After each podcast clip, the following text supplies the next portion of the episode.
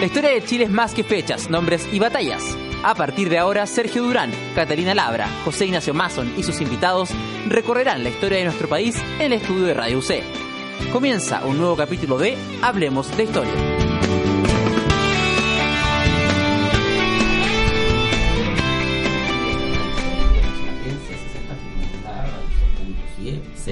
Mi nombre es José Ignacio Mason y comenzamos un nuevo capítulo de Hablemos de Historia. Me acompaña en la conducción Sergio Durán. ¿Cómo te va, Sergio? Hola, muy bien.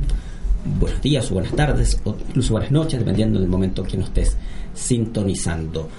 Te recordamos antes de empezar el programa del día de hoy que están disponibles los podcasts a más de 90 capítulos, los puedes descargar todos de manera gratuita se han hecho todas las entrevistas acá en Radio UC. También está disponible a la venta el libro Hablemos de Historia, 20 entrevistas a historiadores nacionales sobre 20 temas distintos, editorial mantuvo temas como historia del fútbol, la televisión, el anarquismo o historia de la prostitución en Chile. El libro se llama Hablemos de Historia. Hoy tenemos invitada, nos acompaña la doctora en historia Elvira López. ¿Qué tal, Elvira? Gracias por venir acá. Muchas gracias por la invitación. Y vamos a hablar sobre hacienda pública y burocracia en Chile, 1820, 1860, más o menos es el periodo que vamos a tocar en el día de hoy, que es un trabajo que tú realizaste para tu tesis de magíster. Es la tesis doctoral. Es la tesis doctoral, para ser exacto. ¿Cuánto tiempo te tomó más o menos esta investigación? La tesis, la investigación me tomó cuatro años y quizás un año de redacción, ya con toda la fuente y el material recopilado. ¿A qué fuentes acudiste para saber sobre la hacienda pública y la burocracia? Eh, comencé con una revisión del de, eh, el Ministerio de Hacienda, el archivo del, Ministerio de Hacienda que está en el archivo histórico. Eh, después me orienté Intendencia, Ministerio del Interior. bueno, fui hurgando ahí, después terminé fondos varios, Vicuña Maquina y otros que fui llegando también me ayudó mucho toda la información que está recopilada en las sesiones de los cuerpos legislativos, eh, todo el material que está en la biblioteca del Congreso. A modo de introducción, antes de ir al, fondo de, la conversación del día de hoy, me gustaría saber sobre el siglo XIX, pero en particular la primera mitad. ¿Cómo podrías describirla, caracterizar ese periodo de la historia de Chile? Em, bueno, yo me aproximé a este tema eh, en la tesis doctoral porque antes trabajaba sobre eh, colonial. Em, me sumó un proyecto de investigación colectivo en el que en el marco del cual desarrollé mi tesis doctoral y entonces el siglo XIX era algo bastante alejado temporalmente para lo que yo trabajaba antes y em, lo que estaba buscando era eh, quizás algunas directrices de lo que caracterizaba el proceso de construcción del Estado, la formación del Estado. Em, y entonces me orienté lo que podríamos llamar quizás una historia eh, más material, la construcción material, las prácticas de lo que constituye la formación del Estado, eh, que es el gran desafío al que se van a enfrentar los líderes eh, independentistas, porque se ha hablado mucho en general, eh, bueno, la historia que uno estudia en el colegio, sobre esta, el la primera mitad del siglo XIX como un momento quizás más bien político y se hace mucha historia sobre los discursos políticos, eh, los distintos proyectos y modelos de, de, régimen republicano, si un, un régimen centralizado, qué sé yo.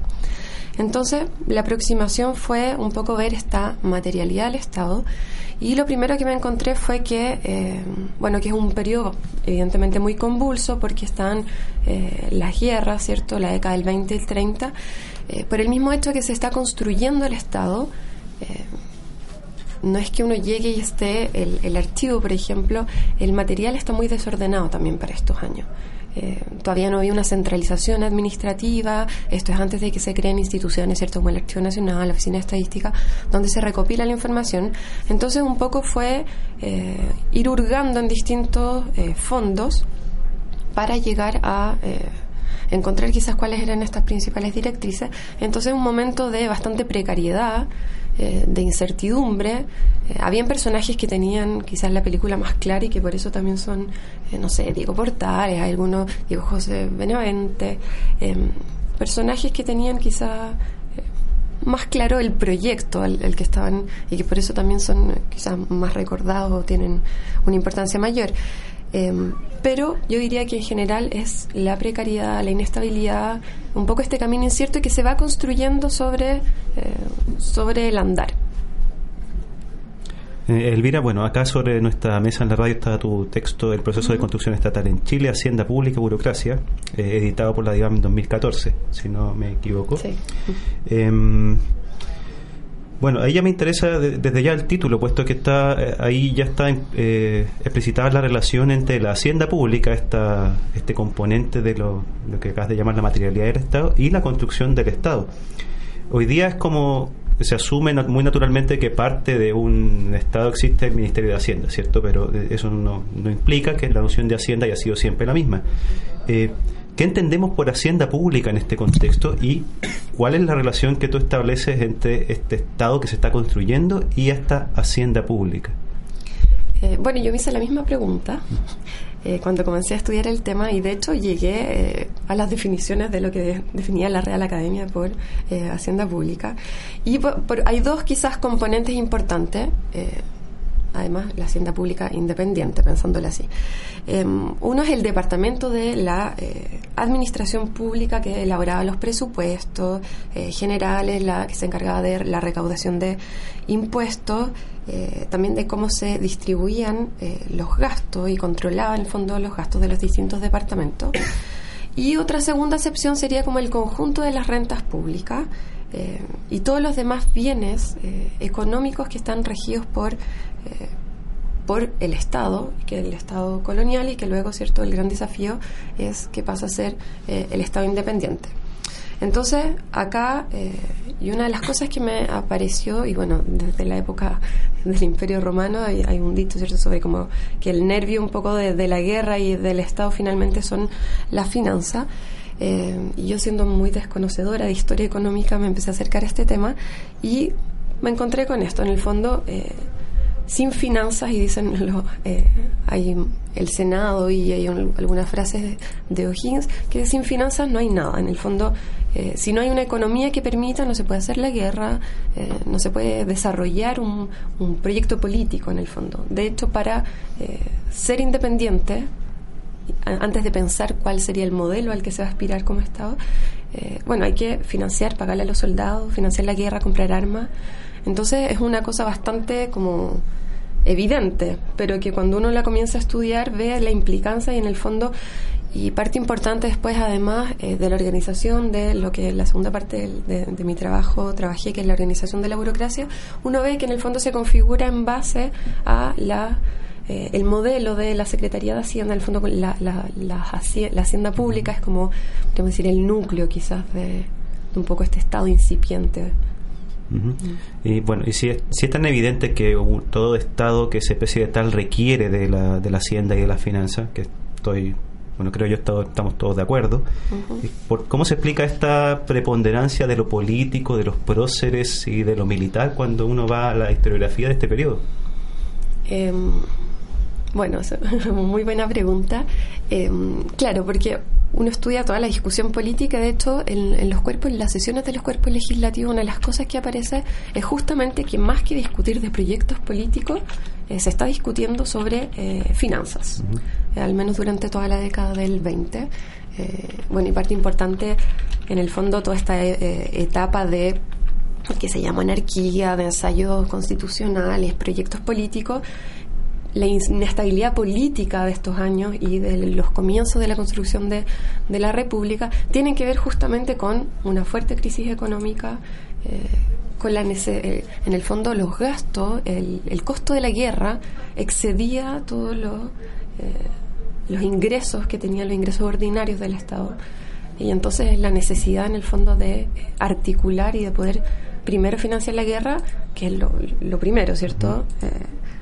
Ganarle eh, al ejército realista, eh, instaurarse, bueno, la campaña del Perú vinculada a, ese proceso, y luego, bueno, podemos construir escuelas, podemos construir hospitales, podemos, en el fondo lo básico es eh, las finanzas, ordenar las finanzas públicas. Hoy en día sabemos que existe, por una parte, el Ministerio de Hacienda, por otra parte, el Ministerio de Economía y sus secretarías también respectivas y otras organizaciones qué tipo de organización, qué tipo de institución parecía había en ese tiempo? Había, por lo que leímos en tu texto, una Secretaría de Hacienda. ¿A eso lo podríamos homologar de cierta forma al actual Ministerio de Hacienda, guardando todas las diferencias, por supuesto, que corresponden? Em, se podría decir que en alguna medida sí, es, em, tiene un carácter quizás más general en la época, eh, porque la Secretaría de Hacienda em, en el fondo englobaba algunas instituciones que hoy en día dependerían quizás de, de, otros ministerios. Por ejemplo, bueno, una de las la instituciones más importantes, y quizás, bueno, y hasta el día de hoy sigue siendo, eh, era el Tribunal de Cuentas, que podríamos decir un antecesor quizás de la Contraloría General de la República. Em, y el Tribunal de Cuentas era un organismo colonial que se hereda a la organización republicana. Se había creado en Chile en 1767, antiguamente dependía del Tribunal de Cuentas de Lima, y tenía por objetivo eh, controlar y tomar las cuentas. Pero además em, yo me encontré que durante los primeros decenios de eh, los, años 20 y los años 30 tiene una importancia fundamental como eh, organismo consultor en muchas cosas que son de materia jurídica vinculada, por ejemplo, a todo lo que es la carrera de los funcionarios públicos. En el fondo, al decir en qué se gasta, cómo se debe gastar eh, el dinero fiscal, entonces, bueno, tiene una importancia también cómo lo gastamos, si subimos sueldos o no. Eh, además, la reglamentación en la época es bastante caótica, entonces me parece que muchas veces el Tribunal de Cuentas, o sea, se le solicita información sobre temas que podrían ser quizás propiamente del ámbito judicial, pero que tiene una, y acá vemos la importancia además que tiene esta, esta institución. Eh, en muchos dominios que quizás hoy en día eh, parecerían como ajenos al tema de economía. Por otra parte, eh, bueno, este Tribunal de Cuentas tenía eh, jurisdicción sobre eh, todas las, distintas instituciones de la Secretaría de Hacienda que estaban conformados en el año, en la época del, del año 18, por correos, aduanas, las tesorerías provinciales, la Casa de Moneda, el estanco.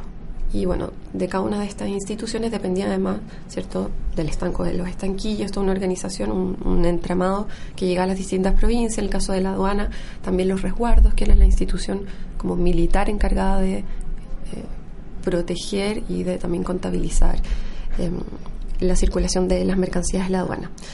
Eh, algunas de estas instituciones, por ejemplo, son bastante claves, se heredan también, eh, no es que parta todo de cero en lo que corresponde a eh, las finanzas públicas. De hecho, y quizás, bueno, volvemos sobre eso más adelante, pero en el caso de Chile, algo particular es que se da lo que se llama una transición fiscal bastante rápida, que desde el modelo fiscal colonial al modelo fiscal propiamente republicano que es un Estado que depende eh, principalmente de los impuestos eh, con los que se graba el comercio exterior, esa transición se va de manera bastante rápida. Pero hay muchos de los eh, impuestos coloniales que se heredan, como por ejemplo el estanco. En el caso de Chile, principalmente el estanco bueno, del tabaco, las reformas borbónicas a fines del siglo XVIII habían vuelto a centralizar y a poner atención y a regular esta institución que constituía un ingreso directo e importante en las cajas reales, pero además constituía un ingreso a veces estratégico, por ejemplo, la soya, muchos de los insumos vinculados a la minería estaban estancados y era una manera de incentivar la producción eh, minera, por ejemplo, también habían estancos de la sal, bueno, del aguardiente, el tabaco, en el caso de Chile el tabaco, pero es un impuesto eh, bastante eh, odiado, de hecho cuando se instaura en Chile hay revuelta, eh, después sabemos todo lo que pasa con la época de Portales, ¿cierto? Cuando la compañía eh, que, él, que él dirige asume el, el estanco, el fondo del cobro, el estanco, a cambio de eh, pagar el empréstito contratado en el año 22. Pero pese a, que sigue siendo, o sea, que, en, la época es un impuesto bastante odiado, se mantiene porque es un ingreso fijo importante. Hay que pensar que la de guerra, la campaña militar, desarticula el hecho de que hay provincias que están eh, bajo los, eh, el dominio realista, y toda una desarticulación de la recaudación, entonces hay impuestos importantes. Eh, está también correos, las aduanas, las aduanas que en la época están separadas de las tesorerías, en el fondo las tesorerías son las encargadas de percibir distintos tipos de impuestos y las aduanas se encontraban en la época, además, muchas aduanas interiores que después en la década del 30 esto cambia y las aduanas, lo que hoy en día asociamos las aduanas, sobre todo las aduanas portuarias, ¿cierto? Pero todas estas instituciones dependían en el fondo de la Secretaría de Hacienda en la época. Esta Secretaría tuvo una duración larga, corta, se cambió posteriormente por alguna otra institución. ¿Tienes información? La Secretaría em, se mantiene, en la época eh, hay secretarías de Interior, después pasa a ser el Departamento de Hacienda y después el eh, Ministerio de Hacienda. Quizás algún aspecto, o sea, algo interesante es que eh, algunas instituciones que pertenecen a esta secretaría, que era, podríamos decir, el organismo quizás más, junto con el Departamento de Guerra y Marina, una de las instituciones fundamentales y articuladoras en torno a las que se construye la institucionalidad estatal, em, pasa a cobrar quizás eh, más preponderancia el ámbito puramente fiscal y económico. Y instituciones como correos, por ejemplo, eh, se iban a vincular a eh, lo que después también un ministerio que comienza a crecer a medida que se explica el Estado, que es el Departamento del Ministerio de Interior. En tu investigación, Elvira, tú señalas que en este periodo la política económica eh, comercial se, caracteriza por un pragmatismo. Eh, ¿Por qué ocurre esto y cómo se evidencia? Em, bueno, también fue uno de los, no quizás sorpresas, pero em, porque uno está acostumbrado a escuchar, ¿cierto? lo que se conoce más, más bien el discurso político. Eh, y cuando uno analiza em, las medidas que van tomando los distintos ministros de eh, Hacienda y las mismas autoridades políticas, se encuentra que, eh, bueno, llegan cuando se gana, o sea, después de la batalla de Chacabuco, se comienza a organizar un poco o a reestructurar el sistema financiero y comercial.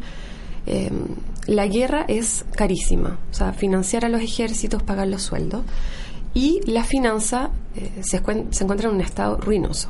De hecho, además, este estado ruinoso en el ámbito comercial lo venían señalando desde eh, muchísimo antes, de fines del siglo XVIII. Por ejemplo, el escrito de Manuel de Salas, ¿cierto? que informa al, a la corona la situación del reino y que donde propone soluciones para desarrollar económicamente y también el comercio. Em, la em, corona y las medidas borbónicas eh, habían cierto eh, propiciado esta apertura comercial em, pero en el caso chileno esto eh, había redundado en una saturación de un mercado que es muy pequeño y que además por su ubicación geográfica, la saturación de este mercado no, eh, no permitía en el fondo esta colonia quizás más alejada del imperio español, no tenía hacia dónde derivar los excedentes, a las mercancías excedentes como podría haber sido el caso de, donde también a veces habían casos de saturación, eh, como el Río de la Plata o Perú, que tenía en la zona todo lo que es el Alto Perú, incluso Chile. En el caso de Chile, esto no, no tenía, parece decir, una eh, vía de escape. Y había esta situación había arruinado a muchos de los comerciantes locales. De hecho, bueno, Villalobos tiene un trabajo, ¿cierto? Cuando habla de los mitos de la independencia de Chile, un poco eh, que esta apertura comercial, que después la mirada quizás de la historiografía liberal de fines del siglo XIX, sobre la situación de opresión y que en el fondo esta apertura comercial eh, favorecía a la economía local. Eh, y por el contrario, lo que eh, señala, por ejemplo, Villalobos y los historiadores que han trabajado el tema, más bien los comerciantes locales se oponen a las medidas de la apertura comercial porque muchos van a la quiebra. Em, bueno, llegan los líderes independientes al gobierno, se hacen con el gobierno y una de las medidas de las primeras medidas es este decreto que se con de 1811, que es el decreto de apertura eh, comercial, que eh, es sobre son cuatro puertos, Valdivia, eh, Talcahuano, Valparaíso y Coquimbo, los puertos que se van a abrir al comercio con las potencias extranjeras. Pero esto es una medida puramente pragmática porque es en el fondo para hacer frente a esta crisis, a este erario, eh, que, no, que no hay erario público, y es una, los impuestos al grabar el comercio eh, exterior es una medida bastante fácil en, torno a la como a la institucionalidad que se necesita y a la práctica misma. Eh, es mucho más fácil grabar además, ¿cierto? Un, impuesto que además es menos percibido por la población. que, por ejemplo, los posteriores intentos de, bueno, ya hasta fin, de, fin del 19 se discute, ¿cierto?, de lo que es grabar capitales, grabar a la renta o los impuestos directos, eh, que en la década del 20 igual los, impuestos directos, las contribuciones forzosas también son importantes. Pero entonces esto es una salida bastante eh, pragmática que aunque no favorece a muchos de los comerciantes locales, eh, bueno, es una medida eso, necesitamos pagar a los ejércitos, necesitamos pagar a tal batallón, por ejemplo, en particular. Entonces, bueno, esto nos sirve eh, para eh, aumentar las arcas fiscales. Otro punto que me aparecía como también una de las medidas pragmáticas es el mismo caso que ya mencioné del estanco. Es un impuesto muy impopular colonial, oscurantista, se le critica mucho. Eh, incluso cuando ya el gobierno en las décadas del 40 y el 50 asume quizás una mirada más liberal sobre eh, la economía y se comienzan a eh, rebajar parte de los, los impuestos al, comercio exterior, pero se mantiene este impuesto y los ministros defienden en las memorias al Congreso que es representa, por ejemplo, la década del 40 alrededor del 20% de los ingresos públicos. Entonces, aunque sea un impuesto altamente impopular, se decide mantenerlo mientras no eh, tengamos otro impuesto que no... Eh, y por último, em, también, por ejemplo, la eh, mantención de la casa de moneda, que se va a ver como un servicio de utilidad pública. De hecho, el ministro Benavente lo señala también en una memoria dirigida al Congreso, que si ya bien no representa un ingreso, eh, como a fines de la colonia y en la primero, los primeros años, bueno, se mantiene porque es un servicio de utilidad pública la monedación. Ana, de hizo ruido esta aparente, bueno, no, no, aparente, esta convivencia entre prácticas e instituciones que podríamos llamar coloniales como el estanco y otras de corte más liberal. Se hacía la vista gorda simplemente porque, bueno, hay necesidades muy inmediatas que satisfacer. Sí, sí. Eh, prima eh, Sí, primero el, el, pragmatismo en el fondo. Y muchas veces, o sea, en la década del 20 todavía se levantan eh, donativos, o sea, se, imponen donativos forzosos o contribuciones destinadas, por ejemplo, a pagar en particular una campaña, ni siquiera pagar todos los sueldos, que los sueldos del, del ejército son tan atrasadísimos, también los funcionarios públicos, los pocos que hay en la época, pero se dice, bueno, necesitamos pagar en particular tal, necesitamos eh, habituallar tal eh, barco destinado a la campaña, por ejemplo, del Perú. O sea, es bastante así específico. ¿Se tiene alguna estimación o cifras concretas de cuánto era el gasto en defensa en esos años? Em, sí. Em, alrededor de, bueno, en, en el año 18-19 eh, hay un momento que llega a representar, un, en el año 19 en particular, un 92,7% del gasto público está destinado em, a defensa. Esto, eh, bueno, a sueldos, montepíos, a las pensiones, ¿cierto? Pensiones de, eh, también de la, los montepíos destinados a las viudas, em, además del gasto ordinario propiamente tal. El, el gasto militar es fundamental, bueno, muchos autores, sobre todo para el Río de la Plata, se ha trabajado esta, estos primeros años como además una sociedad eh, fuertemente militarizada. Las finanzas públicas van a estar condicionadas por la guerra de independencia. Em, además, el problema es este que venimos señalando, ¿cierto? Que los gastos de la guerra exceden los ingresos ordinarios. Entonces, lo que se hace al menos durante la década del 20 es recurrir a ingresos extraordinarios, todos estos donativos forzosos, eh, secuestro de propiedades, se secuestran las propiedades de los enemigos, ¿cierto? de los eh, eh, españoles peninsulares, contribuciones forzosas, donativos voluntarios.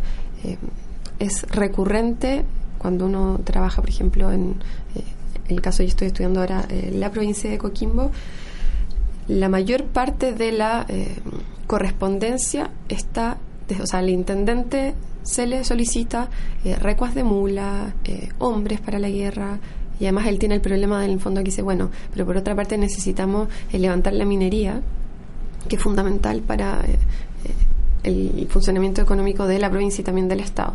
Pero se le está continuamente solicitando que envíe eso, dinero, que levante donativo, y en un momento en que, claro, la década del 20, los primeros años, se puede recurrir a este tipo de pero después además son altamente impopulares parte importante de cierto de la, enemistad contra O'Higgins proviene justamente además de todas estas medidas eh, que la población además después no eh, no puede muchas veces no pueden pagar. Las provincias y, los distintos cabildos eh, informan continuamente diciendo no o sea estamos en una situación de crisis económica no hay producción no tenemos de dónde suplir este esta cuota que nos están asignando. Te, lo preguntaba porque haciendo el paralelo con, nuestros días siempre vuelve a la palestra el tema del presupuesto militar de, cada uno de los países, eh, la discusión sobre si es necesario tener de partida ese gasto, ese nivel de gasto, si son necesarios los ejércitos, en fin. Eh, queda la sensación que en ese tiempo estaba absolutamente establecido eh, y parecía haber una cierta concordancia entre las opiniones con respecto a que sí era necesario tener ese nivel de gasto, o la que había una especie de corriente pública, llamémoslo de, este, de esta forma, que se oponía a esos niveles de, gasto en defensa. Em, yo diría que la década del 20 hay un acuerdo en la necesidad de eh, financiar el ejército. Además, se está construyendo un ejército propiamente eh, nacional. Em, quizás sobre lo que hay más em, controversia sobre la campaña de eh, liberación del Perú. Sobre eso podríamos decir que quizás hay algunas voces que están no están tan de acuerdo, en el fondo, porque además es crear una marina que también es muy, costoso eh, y que, bueno, evidentemente en una situación de más de crisis económica eh, todavía no está, no viene el despliegue eh, comercial que después un poco favorece también el desarrollo de, económico de, del Estado. Pero en estos años todavía yo diría que hay un, acuerdo sobre la necesidad de eliminar los últimos reductos de las tropas, además, ¿cierto? Están parte, algunos las, las campañas que persiguen en, la zona centro-sur, después está la campaña de Chiloé, entonces la necesidad de eh, terminar por eliminar a los eh, enemigos del suelo de la patria, podríamos decir. Em, después, se, lo interesante en el caso de Chile, y que quizás esto es lo, que se ha estudiado menos, es que el gasto en defensa se mantiene muy alto. El gasto de la década del 30 y 40 en defensa es equiparable al gasto, por ejemplo, eh, de lo que hoy en día es Colombia, en momentos en que en Chile supuestamente estamos en paz y Colombia está en constante guerra civil. Sin embargo, el gasto en defensa sigue siendo altísimo. Entonces aquí se puede decir que ya quizás hay una... De aquí nos viene quizás esta tradición de el fondo porque la necesidad de mantener ahora bueno se ha hablado mucho cierto de la historia social sobre ya viene, no es el, la defensa y el control hacia, de la frontera hacia el exterior, sino también el control hacia el interior. Y aquí podría ser algo sobre lo que hay menos, más disensiones, podríamos mencionar. Al interior del país en ese tiempo. Claro, en el fondo, ¿por qué mantener este gasto en defensa tan alto? Eh, la necesidad de este ejército, bueno, este ejército que ya quizás no, no, lo vamos a enviar a pelear contra los enemigos exteriores, pero que va a ser muy útil en las guerras civiles posteriores, por ejemplo. Esta es la sintonía de Radio C, ideas que suenan bien, conversando otro capítulo de Hablemos de Historia, hoy con Elvira López, doctora en Historia. ¿Estudiaste en qué universidad? Nos faltó ese dato. Sí, la licenciatura la hice en el Instituto de Historia de la Universidad Católica y después hice el magíster y el doctorado en la Escuela de Altos Estudios en Ciencias Sociales en París y hoy hablamos sobre Hacienda Pública y burocracia en Chile. Te vamos a preguntar sobre el tema de burocracia, que se entiende por, burocracia, todo esto entre los años 1820 y 1860. Nos vamos a un corte. Antes te recordamos que está a la venta el libro Hablemos de Historia, son 20 entrevistas a historiadores nacionales, temas diversos como la historia de Santiago, el anarquismo, historia del fútbol, historia de la muerte, entre otros temas. Un corte acá en Radio C y volvemos de inmediato. Olvida todo lo que conoces y cámbiate de meridiano con el nuevo programa de Radio C. En Antena Tokio te mostramos lo que siempre quisiste escuchar de anime, K-pop, cultura y todo lo que acontece en los mares asiáticos. Wayne Lian Lee y Adria Campos te esperan los jueves a las 12 del día en radioc.cl y el 660 AM.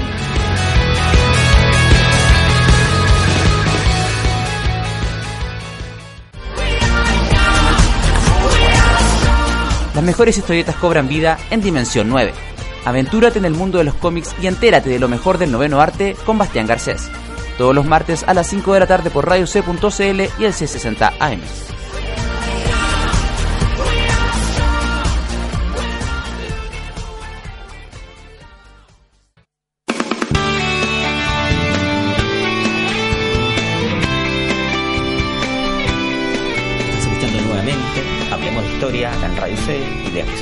Hoy conversamos con Elvira López, doctora en Historia en Francia. El tema del día de hoy es Hacienda Pública y Burocracia en Chile, 1820-1860. Sergio Urán me acompaña en la conducción.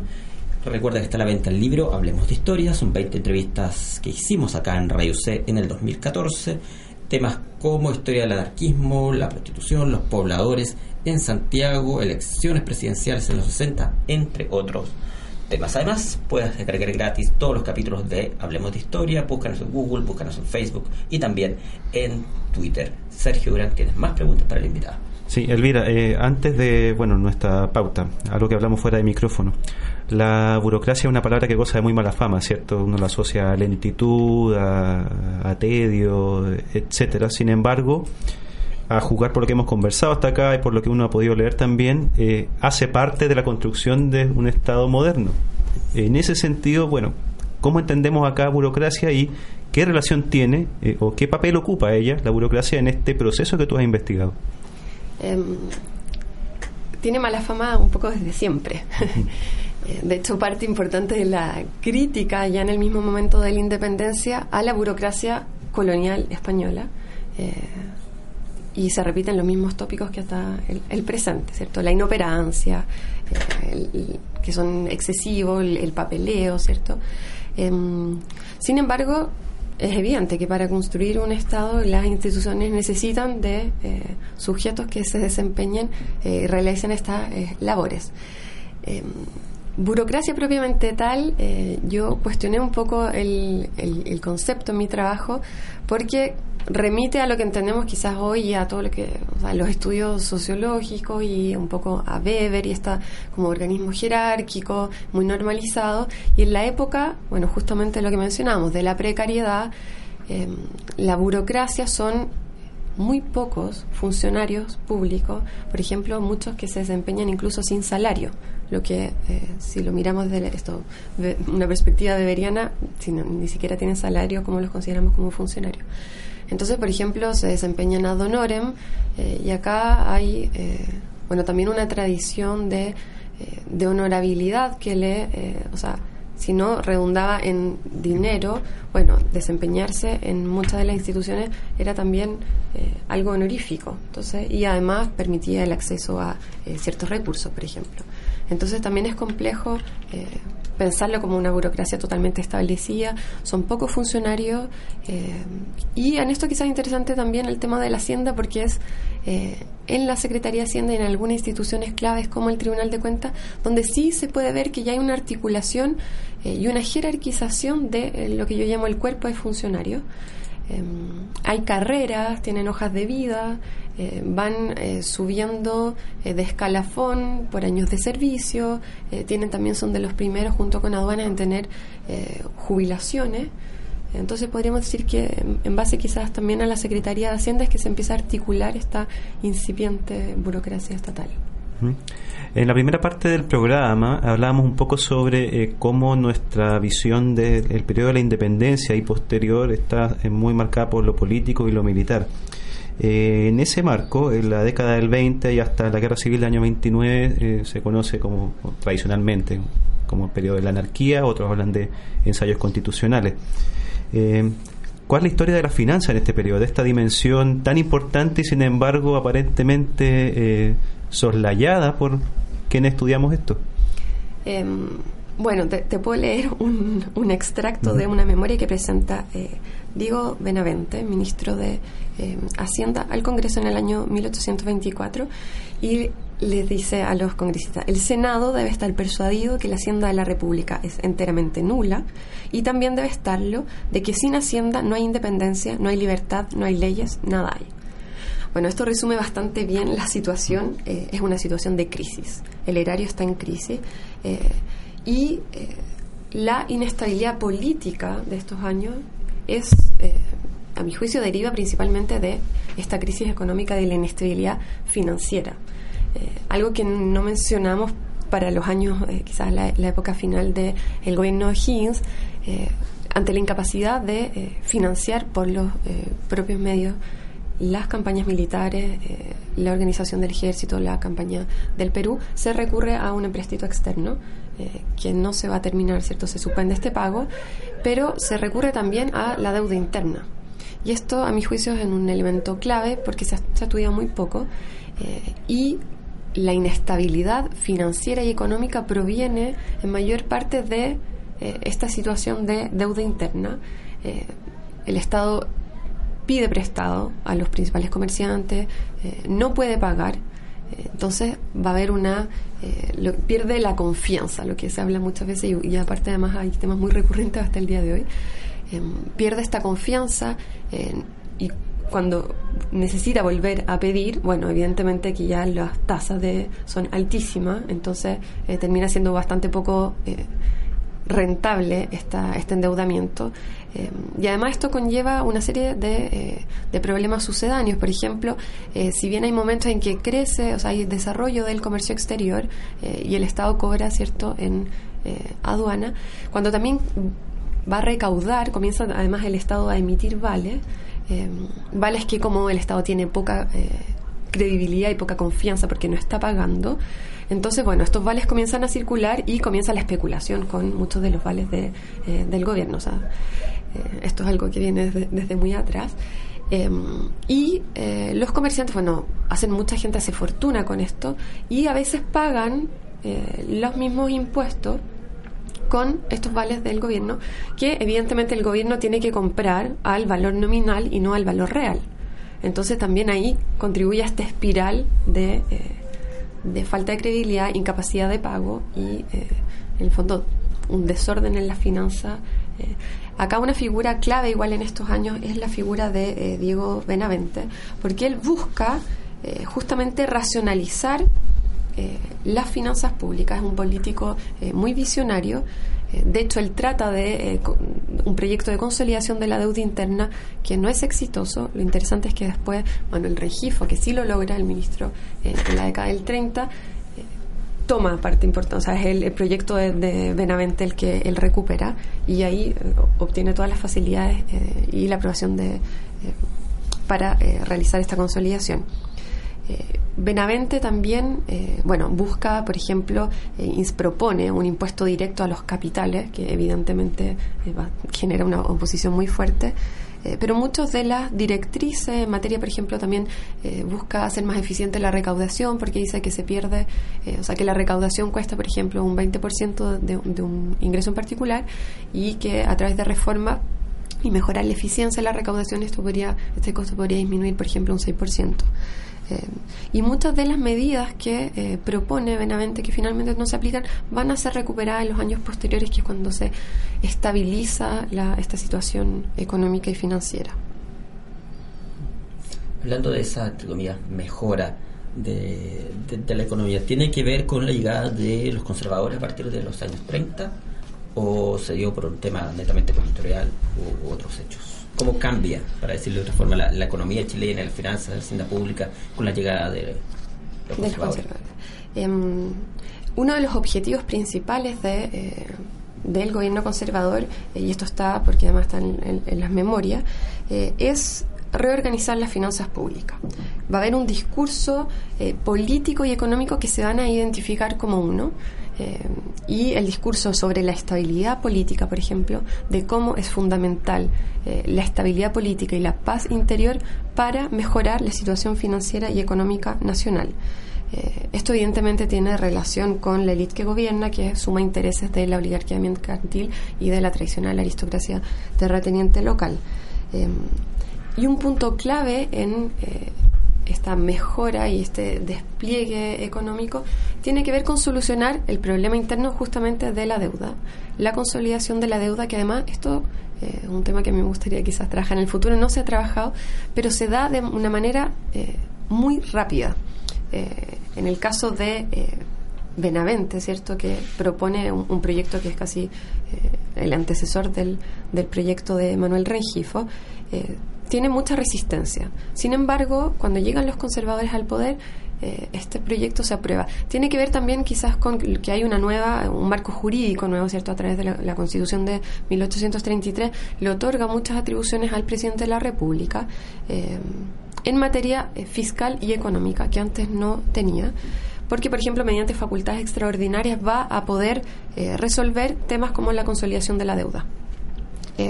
además va a haber un se va a instaurar un proceso, o esta centralización administrativa también tiene eh, su correlato en, la economía local y va a haber un acceso eh, más directo a los recursos locales de las provincias por parte de, del gobierno central. Entonces, en el fondo todo este discurso que se articula entre lo político y bueno todo el discurso bastante estudiado cierto sobre eh, la necesidad de control interno de estabilidad política para mejorar eh, el despliegue se favorece o sea esto eh, hay un desarrollo comercial importante y también el gobierno busca e invierte, por ejemplo, en mejorar la infraestructura portuaria en Valparaíso. Y esto es algo así bastante no es, no es al azar. Em, el tema de también la creación de los almacenes fiscales, por ejemplo, se busca consolidar a Valparaíso como el puerto principal del Pacífico, eh, terminar con este monopolio que eh, histórico de, los comerciantes del Callao eh, y consolidar a Valparaíso, que además a Valparaíso porque la élite y bueno acá cierto el, el gobierno central desde Santiago, porque también podría se podría haber buscado fortalecer puertos como Talcahuano o Coquimbo que sí van a eh, tener mejoras, pero eh, la atención del gobierno está dedicada eh, principalmente al puerto de Valparaíso. Una pregunta relacionada con esto tiene que ver con una comparación que siempre trato de hacer con, con el presente. Hoy en día hay disputas, lo sabemos hace largo tiempo, entre por ejemplo la mirada que tiene con respecto a la economía la izquierda o la derecha un modelo distinto, ideas distintas, propuestas distintas. ¿Existía algo parecido en ese momento, ideas opuestas de esta manera acerca de cómo llevar adelante el país en términos económicos y manejar las tiendas públicas o eran la verdad bastante parecidos? No, hay, eh, se podría decir que hay dos miradas distintas. quizás el clivaje izquierda-derecha no, no, aplica para la época. Eh, y también, bueno, esto lo, ha remarcado Rafael Sagredo, que eh, la importancia de estudiar la hacienda pública justamente en estos años, en la década del 20, es para mostrar que parte importante de las disputas entre liberales y eh, conservadores tenían que ver con una mirada eh, económica distinta. Em, se puede, por ejemplo, en el caso de lo que mencionaba de em, el impuesto que propone Benavente, a eh, los capitales, después el tema de la renta, eh, generan bastante oposición por eh, los más conservadores, los políticos más conservadores. Em, se puede decir igual desde el gobierno lo que facilita no tener que recurrir a, por ejemplo, crear tipos de imposición directa, es justamente el desarrollo y por eso también se hace fuertemente dependiente del comercio exterior, porque es una forma más fácil, ¿cierto? Y que no genera que no genera tanta oposición. Pero yo creo que ya desde esa época sí hay miradas eh, distintas sobre el desarrollo. Benavente, por ejemplo, también eh, siempre está eh, saltando un poco la alarma sobre, ojo, es muy complejo depender de la manera que depende Chile del comercio exterior, porque en el momento que venga una crisis, un poco cierto lo que pasa en el año 1873 y en, eh, también en, en, años anteriores, eh, esta dependencia eh, hace que los ingresos públicos se vayan a pique. Entonces hay que tratar de diversificar un poco los orígenes de los ingresos públicos. En la década del 40, la, bueno, la figura importante de la de Diego Portales ya desaparece la escena y tenemos los gobiernos de Bulnes y Montt. ¿Qué ocurre allí con el desarrollo comercial del país y con sus inversiones? ¿Qué continuidades, qué cambios observas? Eh, la principal continuidad desde la década del 20 y hasta quizás el presente es esta dependencia del eh, comercio exterior. Eh, las aduanas se van a aduana va a ser el principal ítem del ingreso público durante todo el periodo que yo trabajo. Em, y esto se mantiene, ¿cierto?, como constante. Favorece, además, a esta estabilidad, bueno, esta estabilidad eh, económica, el auge de las exportaciones de trigo, ¿cierto? Viene eh, la época del oro en California, después Australia, se abren estos nuevos mercados y también eh, a fines ya de los años 50 em, después va a ser el carbón. Pero entonces, digamos, los 40 son, hay un desarrollo comercial y va a haber también una diversificación de la inversión pública. Em, hasta antes lo, el objetivo principal es eh, ganar la guerra, eh, la defensa eh, y la recaudación. Em, y a partir de esta época se van a comenzar a crear instituciones públicas en el ámbito educacional, por ejemplo, si bien no es se multiplica por 6, por ejemplo, la década del 40, el gasto eh, público destinado a la educación, se crean instituciones como la Universidad de Chile, la Escuela de Arte Oficio, la Escuela de Preceptores. Eh, también hay gasto importante en beneficencia eh, y además va a haber una racionalización de la finanza y de la gestión pública, se podría decir, con la creación de la Oficina Central de Estadísticas el año 43 y aparecen lo que a los historiadores no resulta muy rico, ¿cierto? La, las memorias, por ejemplo, y los presupuestos, eh, los presupuestos anuales. Entonces uno puede ir siguiendo ya de manera más eh, seria y de hecho construir quizás series sobre eh, el gasto público y sobre los ingresos.